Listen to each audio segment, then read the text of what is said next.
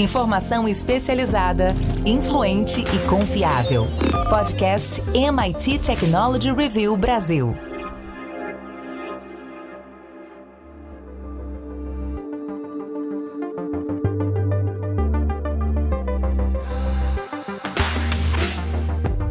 Olá, eu sou André Miceli e esse é mais um podcast da MIT Technology Review Brasil. Hoje eu, Rafael Coimbra e Carlos Aros vamos falar sobre biohacking. Vamos avaliar se é possível potencializar o funcionamento do corpo humano e aumentar o seu desempenho utilizando tecnologia e dados. Antes da gente começar, claro, eu quero lembrar que esse podcast é um oferecimento do SAIS e da Salesforce. Rafa Coimbra, Segundo o nosso colunista, o Gustavo Comitri, que publicou aqui com a gente na MIT Technology Review Brasil um artigo sobre esse tema, biohacking é uma técnica que usa tanto a tecnologia quanto a biologia para melhorar o desempenho do nosso corpo, com o objetivo de fazer uma espécie de mapeamento do organismo para descobrir pontos de melhorias e elevar a nossa capacidade. Vamos começar do início. Rafa, me explica como isso funciona. André, o ser humano há milhares de anos já faz uma espécie de hackeamento do corpo. Toda vez que a gente ingere alguma substância que nos anima, como cafeína ou alguma outra substância entorpecente, já existe já existem algumas drogas usadas é, há milênios. Isso tudo é uma forma de dar uma hackeada no sistema, ou seja, tirar a gente daquele, daquela neutralidade, daquele equilíbrio que o corpo geralmente está tá, tá buscando. O que mudou nos últimos anos foi justamente a chegada da tecnologia para potencializar esses efeitos. Um deles, um, um, um dos fatores que, que fez essa transformação foi o do monitoramento. Hoje é muito fácil, qualquer pessoa que tenha um relógio inteligente, você fica ali o tempo inteiro medindo, já dá para medir inclusive a oxigenação, por conta da, da pandemia, muita gente começou a procurar esses equipamentos, você monitora batimento cardíaco, existem outros sensores para medir glicose para quem tem algum problema de diabetes, já com, inclusive com um, uma espécie de um adesivo que consegue penetrar, ainda que superficialmente, no nosso corpo. Aos poucos, esses equipamentos de monitoração vão dando para gente um retorno em tempo real. Você começa a entender o seu corpo em tempo real. Vou chegar num, num, num, outro exemplo que eu, por exemplo, tenho. Eu tenho aqui uma espécie de uma tiara que eu coloco na minha testa e ela mede as minhas ondas cerebrais para saber se eu estou calmo ou não. Ela serve para que eu medite. Então veja, a gente já tem esse primeiro ponto. O segundo ponto seria a introdução de equipamentos no corpo. Como eu falei, a maior parte é externa e a gente está caminhando, espera-se que a gente chegue aí nos próximos anos, para dispositivos internos. Pode ser desde o do chip implantado no cérebro, como pretende o Elon Musk, pode ser uns micro ou nanocomputadores, onde vários centros de pesquisa já estão desenvolvendo, em que a gente conseguiria fazer não só o monitoramento, mas também a ação, a distribuição de substâncias químicas dentro do nosso corpo, talvez com robôs que a gente nem enxergue a olho nu. É, e dentro desse contexto, Aros, o, o Rafa falou dos relógios. Os relógios são ah, uma, uma forma muito clara da gente observar a participação das gigantes de tecnologia nesse mercado de, de wearables, de geração de dados e de, por que não, biohacking. É, esses, é, é, é, esses dispositivos estão cada vez mais difundidos, mas também existe uma outra tendência que é do mapeamento dos dados genéticos. Para a gente complementar aqui o nosso panorama e ampliar a nossa discussão, fala um pouco sobre isso. Cara, essa é um.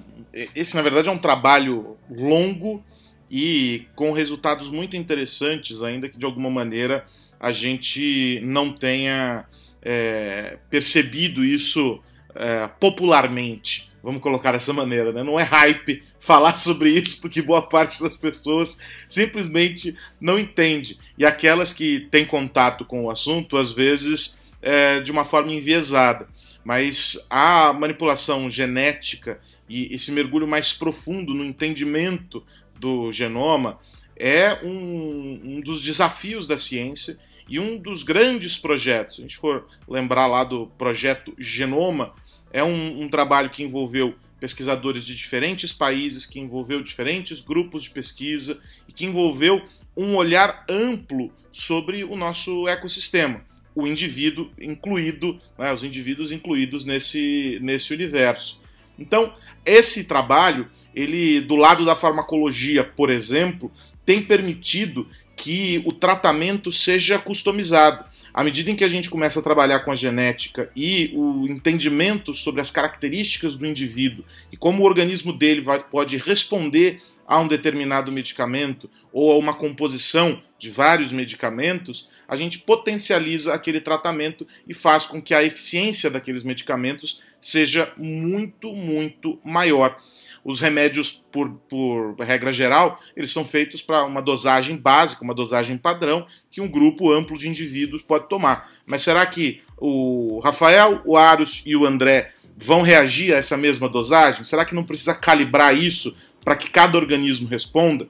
Esse é um mergulho mais profundo e sobre o qual os médicos agora começam a entender, a trabalhar na relação com os pacientes. Não é ainda, infelizmente, um tipo de tratamento disponível para todas as pessoas, mas é um tratamento que ganha, um tipo de tratamento que ganha cada vez mais espaço.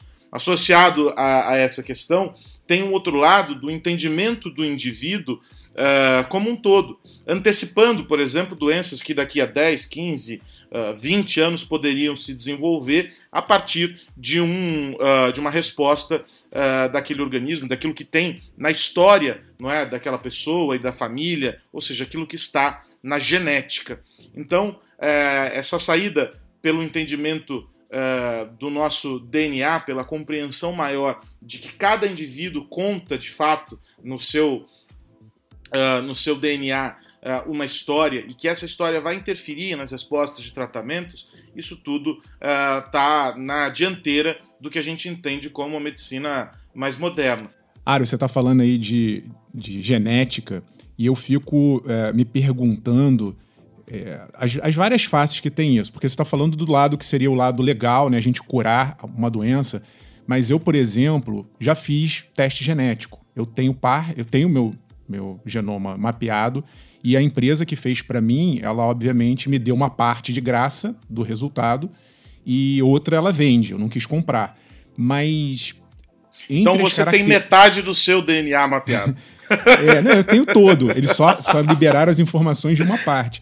E é muito interessante porque, é, para dar um exemplo aqui, eles encontraram lá geneticamente, disseram que eu tinha propensão para fazer esporte e, ou propensão num outro gene meu lá para falar por acaso ou não, eu sou jornalista. Mas, por exemplo, se eu tivesse feito esse teste é, quando eu era novo, talvez isso tivesse me influenciado aí, talvez para uma carreira esportiva. Então eu fico, é, eu, eu, me preocupo muito, é, não só no, na parte genética, mas até nesses reloginhos. Eu consigo, por exemplo, durante um tempo eu monitorei o meu sono. Talvez é, o outro lado da história que eu fico refletindo é: será que a gente não está numa busca insana por sermos, entre aspas, perfeitos, né? O que seria essa perfeição? A gente está numa, numa época de muita pressão social em que todo mundo está buscando ser alguma coisa é, de alta performance, para generalizar e resumir num, num, num, termo só. Então eu não sei até que ponto essas informações demais vão, fazer, vão trazer de, em contraponto uma angústia, porque a gente vai querer sempre ser o melhor. E, indo além, existe é, os transhumanistas que imaginam que a gente hackeando o DNA, nós vamos fazer uma espécie humana, entre aspas, mais evoluída. Você vai deixar de estar preso nesse mundo biológico, cheio de falhas, como o Ario está falando aqui, de doenças, e você não só vai curar todas essas, doenças, como você seria, é, criaria uma super espécie. E aí a gente começa né, a brincar de Deus com todas as consequências que a gente já viu é, no passado só, eu só estou fazendo esse contraponto porque tem esse lado bom, né, de curar, de evitar sofrimento, curar doença, etc e tal, mas a gente tem que tomar cuidado e pensar muito bem nesse superpoder que a gente está adquirindo. Eu acho que o, o, o, ponto de equilíbrio em tudo isso está é, nos limites que nós vamos estabelecer para essas práticas, né? Porque veja, quando a gente olha uh, nos instrumentos que estão à disposição dos médicos hoje, e quando a gente vê um potencial que está represado e poderia se tornar mais acessível, né? Você brinquei aí que você tem metade do seu uh, do seu DNA mapeado, porque é isso, ó, metade está aqui, a outra metade eu guardo no cofre, se você quiser você paga. Mas imagine isso com um custo muito menor, tendo a possibilidade de acessar essas informações e usando isso para um tratamento completo do indivíduo, é, usando isso como um recurso de, de analytics sobre o, o indivíduo para poder trabalhá-lo é, melhor.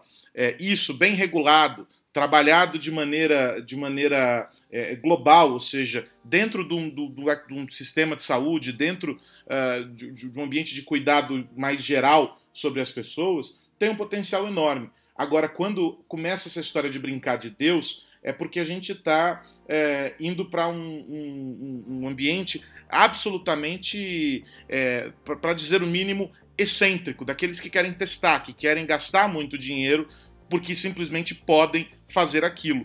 E essas são as questões que de fato precisam ser reguladas. Outro tema que é absolutamente espinhoso, o André citou, você citou uh, os, os reloginhos. Um outro tema absolutamente espinhoso é a história de fazer exames, entre aspas, por meio desses aparelhos. A Apple, lá com a possibilidade de fazer eletrocardiograma por meio uh, do, do, do, Apple Watch, foi criticada por uma parte da comunidade, elogiada por outra, justamente pelas razões que você é, apontou aqui.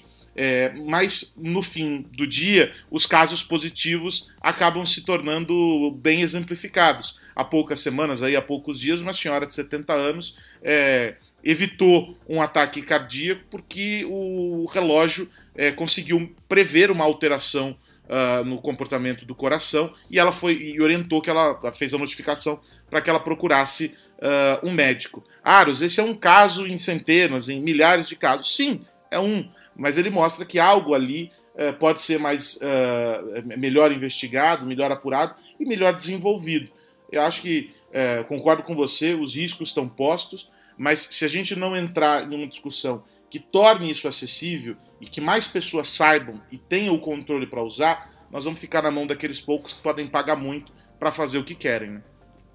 É, você trouxe um caso, mas certamente existem muitos outros. A gente tem mesmo que entender de que maneira as empresas de seguro, os planos de saúde, eles vão se relacionar com os dados que vão ser gerados a partir daí. Todas as questões éticas e morais que envolvem a privacidade e o acesso a esses dados vão precisar ser discutidos também.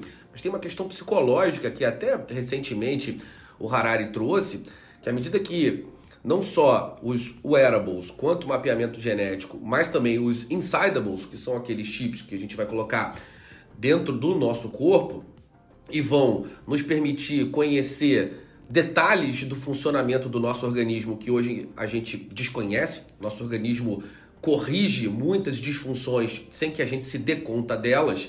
E a partir de agora, essas disfunções que vão sendo corrigidas antes que os sintomas das doenças apareçam, é, essas disfunções vão poder ser é, observadas desde o início, o que é o paraíso do hipocondríaco que vai passar a vida toda potencialmente doente. A gente, se é, olhar ao pé da letra, a gente vive a vida com disfunções, problemas, doenças, claro que são pequenas disfunções e o organismo corrige.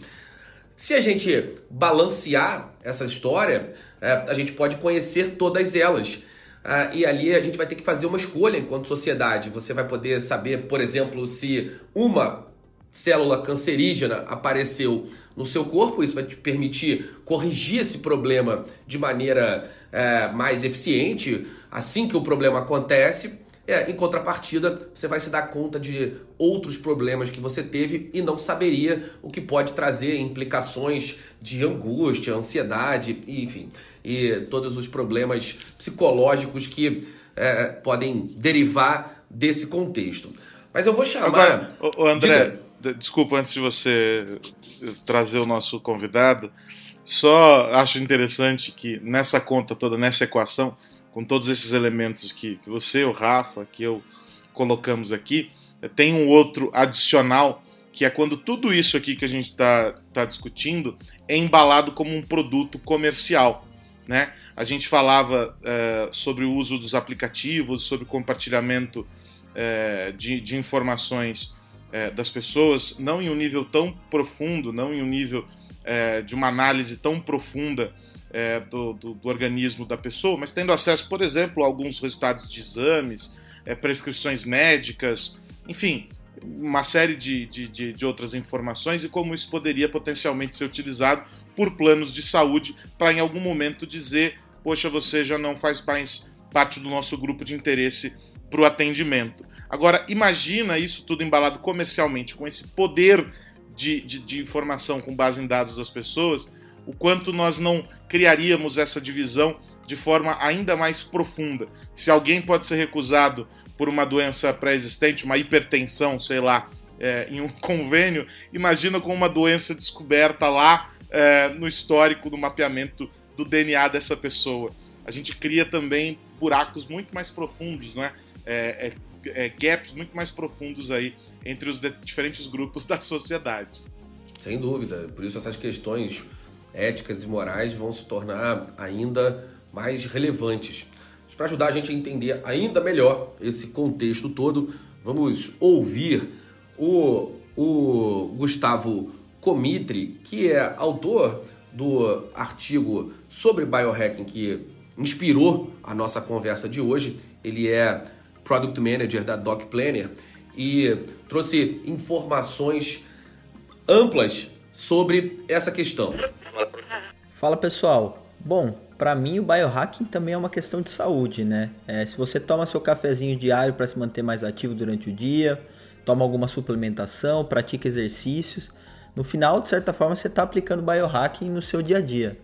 É, para mim é um pouco de entender seu corpo, sua mente e melhorar sua performance. Pode ser no trabalho, pode ser na vida pessoal.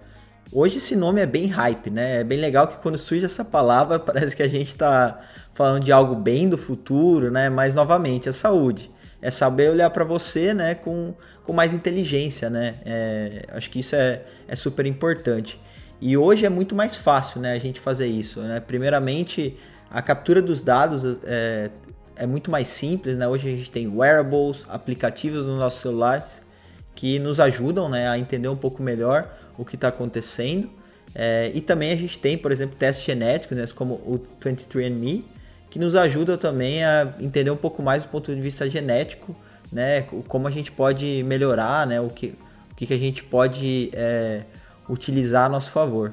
É, mas principalmente, eu acho que um ponto que é super importante no biohacking é que a gente precisa ter bons profissionais de saúde do nosso lado, né? Isso é fundamental. É como um time de futebol, né? Com a sua comissão técnica, né? Você precisa ter é, esse time te ajudando, coordenando né, os diferentes craques, né, que aqui né, no nosso caso é o nosso corpo, a nossa mente, para realmente é, né, extrair de tudo isso o melhor que a gente tem a oferecer. Né? É, tem sim coisas de futuro, né? acho que um bom exemplo que a gente sempre fala bastante é o Neuralink, por exemplo, do Elon Musk, né, que eu acho que promete né, melhorar performance, conectar né, é, o nosso corpo com outros tipos de inteligência, outros hardwares, softwares. É, mas isso sim eu acho que é um pouco mais médio e longo prazo, né? Mas mesmo assim eu acho que isso está começando, né? E, e, é uma tendência que não, não tem como a gente frear, né? É realmente o futuro.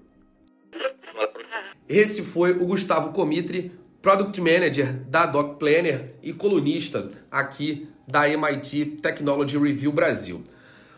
Bom, uma das coisas que a gente falou, o Rafa trouxe e o, o Gustavo também pontua no artigo, é sobre performance, sobre desempenho.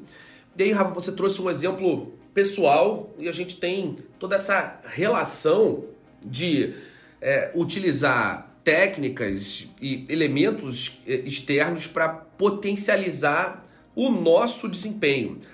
Rafa, alta performance é para todo mundo? Não, eu acho que não. Eu acho que a gente está numa, numa era, e aí eu incluo aqui na roda da discussão essa pressão feita pelas redes sociais, em que nós mediamos as nossas aparências, digamos assim, por meio de fotos, de filtros de edições da nossa vida em que a gente quer o tempo inteiro ser é, um, super-herói, uma super-heroína para é, sei lá o que. É um, é um objetivo e que está sendo é, pressionado por, esse, por essa nossa nova era. Eu fico lembrando, meu, meu avô viveu mais de 90 anos e ele comeu, sei lá, ovo e queijo a vida inteira, não ficou lendo pesquisa se ovo fazia mal uma hora ou fazia bem na outra. Eu acho que essa busca insana pela alta performance pode gerar essa angústia, que aí vira uma compensação. Aí a pessoa vai tomar um remédio para poder relaxar.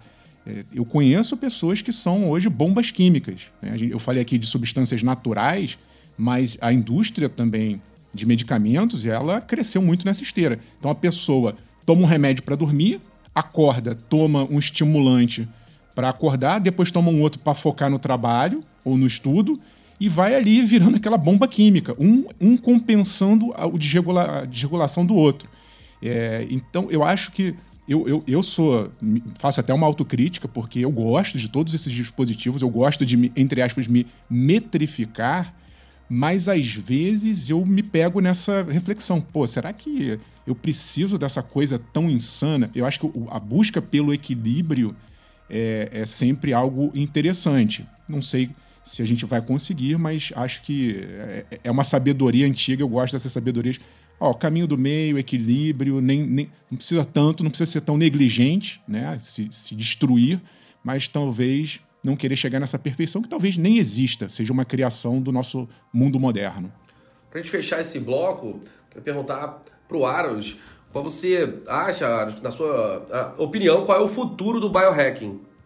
Eu gosto do, da abordagem que o, que o Gustavo dá para essa ideia de que o biohacking começa nas pequenas coisas, né? começa nos pequenos comportamentos, nos uh, life hacks que você vai uh, aplicando e, e conseguindo encontrar um caminho para ter uma vida melhor. Como se sentir melhor. Porque no fundo, óbvio, a nossa discussão aqui ela tem como, como, como background todo o desenvolvimento tecnológico, a inovação por trás desse universo, como o biohacking é uma fonte poderosa de uh, inovações uh, no campo da medicina, sobretudo, mas o biohacking é também sobre como o indivíduo se compreende, sobre como o indivíduo eh, se desenvolve a partir das escolhas que faz.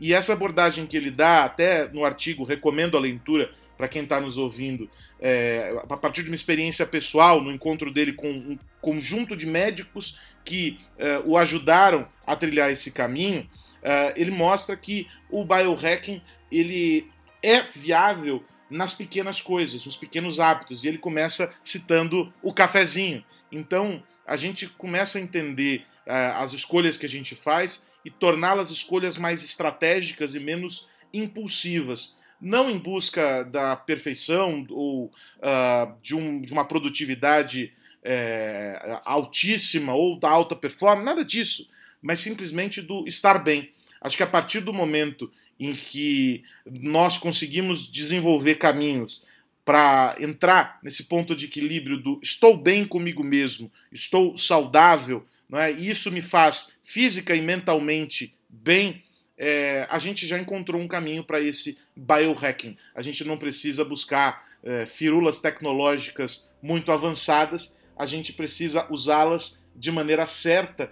para atacar pontos muito objetivos, muito é, eventuais que precisam ser atacados. Nada além disso. A gente pode deixar o, a grande imersão tecnológica para os ambientes em que ela é de fato necessária, para os casos em que isso é altamente complexo. A gente pode praticar o biohacking no nosso dia a dia. A gente discutiu isso outro dia ao falar uh, sobre saúde mental, sem necessariamente a gente usar essa expressão, é, o biohacking, mas ele tem a ver também não só com o físico e com o mental, e a gente discutiu isso no episódio é, há algumas semanas, é, mostrando que isso tudo está interligado. A gente não discute o físico sem discutir o mental, e não discute o mental sem discutir o físico.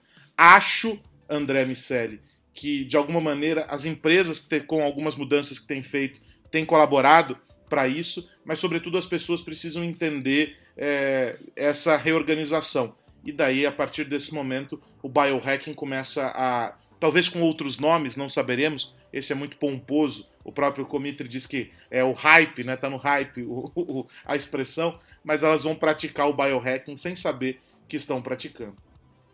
É, tem quatro pontos que é, podem ser utilizados por todo mundo que nos ouve, independentemente da tecnologia, que são um sono, dois exposição à luz, três alimentos e vitaminas e quatro exercícios. Com esses quatro itens já tem aí o início do life hack necessário para melhorar sua performance aonde quer que seja. O que mais você precisa saber? Bom, nossa hora de virar a chave chegou e aí eu pergunto, Rafael Coimbra, qual a dica da semana? André, virou o mês, estamos em setembro e setembro tradicionalmente é o mês que a Apple lança o, novo iPhone. Eu não tenho grandes expectativas, é, vamos esperar para ver, mas tem duas coisas que de cara me chamam a atenção e que eu tô na expectativa. Uma é o preço, tem muita gente falando que vai vir mais caro porque nós seguimos mundialmente enfrentando uma crise de chips eletrônicos. Lembrando que esses componentes hoje são disputados à tapa não só pela indústria de smartphones, mas, por exemplo, as montadoras de carro também. Cada vez mais os equipamentos vão ficando sofisticados e não tem chip para todo mundo. Então tem gente dizendo que o preço vai subir ainda mais, já, já é caro, né? Apple já é caro no Brasil com esse dólar, ainda mais com falta de chip. Mas o que eu tô mais de olho, é um rumor, ainda não está confirmado, mas é, existe uma grande possibilidade, é que os novos aparelhos venham já com a possibilidade de conexão de internet, de, de internet por satélite. Isso sim será uma grande novidade, se for confirmado, mas se não for agora, em breve a gente terá. Tem uma grande indústria em expansão de satélites de internet e acho que isso vai reconfigurar a indústria de telecomunicações no mundo. É, por enquanto estão dizendo que ele vai só atender às chamadas emergenciais numa rede que seria a do Elon Musk, a Starlink, mas já há também rumores que a Apple estaria criando a sua própria rede de satélites para ficar é, livre das operadoras. Imagina se a Apple começa, por exemplo, a oferecer conexão por satélite de graça. Olha o tamanho da pancada que isso traria é, para o mundo da tecnologia. Vou aguardar, ainda não tem data confirmada, mas geralmente é em setembro que essas novidades são anunciadas. É, é isso. É um, um mês animado. Carlos Ares, meu amigo, o que você trouxe? Eu queria falar da Apple também, porque ela tem sido aí. Não, não sei se pioneira, mas de alguma maneira as decisões que ela toma é, ganham muito mais repercussão do que as, as decisões tomadas por outras empresas. E no campo da privacidade, da proteção de dados, é, algumas questões chamaram atenção nos últimos meses.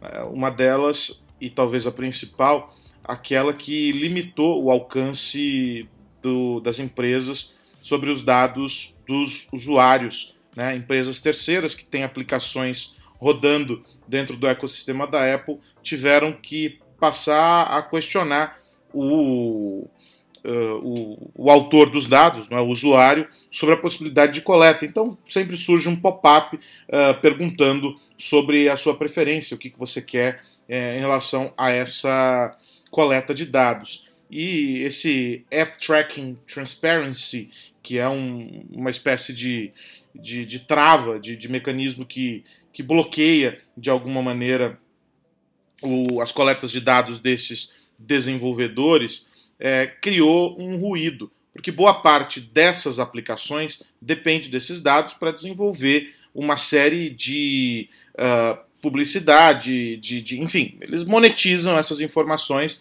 por meio uh, das estratégias e do uso dos dados que são coletados e depurados aí uh, desses usuários. Mas a Apple não se enquadrava nesse, nesse cenário ela continuava tendo o, a coleta de informações uh, por padrão dentro do iOS, dentro dos sistemas. E aí então, numa espécie de isonomia forçada, a empresa passa a se enquadrar no mecanismo que desenvolveu para terceiros e vai então uh, notificar os usuários perguntando sobre é, os dados que vão ser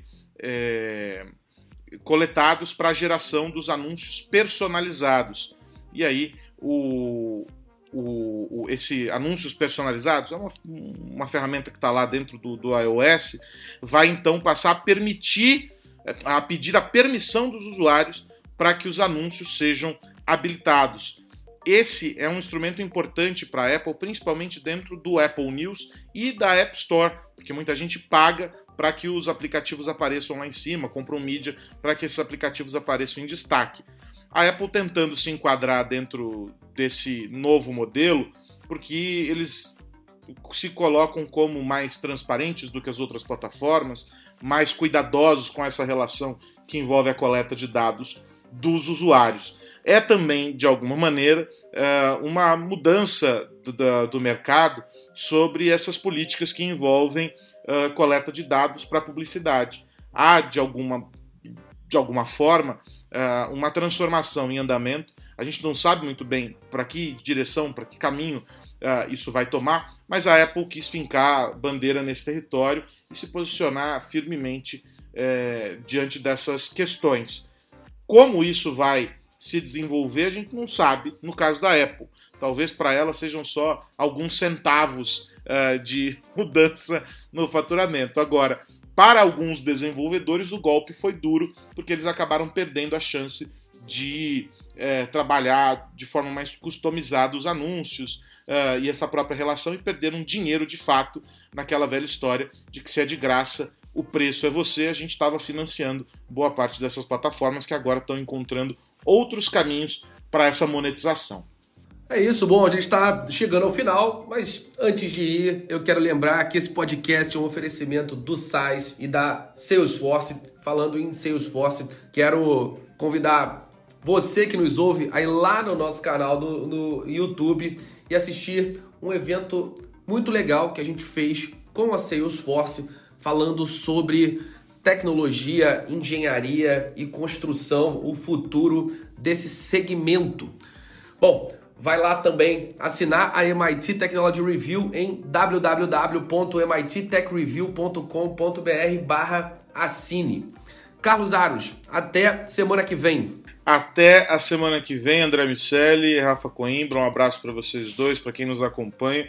E eu faço coro recomendando que acessem o nosso canal no YouTube para acompanhar o webinar com a Salesforce, porque não é só quem trabalha no setor, né, no segmento da construção civil, que vai perceber as transformações que estão em andamento e como é, o futuro já chegou. Mas aqueles que estão comprando imóveis, investindo nesse setor, vão perceber que estão sendo diretamente impactados. No fundo, no fundo, no fundo, né, André? A gente descobriu que também neste ambiente cheio de pedra, cimento e vergalhões, há muito de experiência do consumidor envolvido.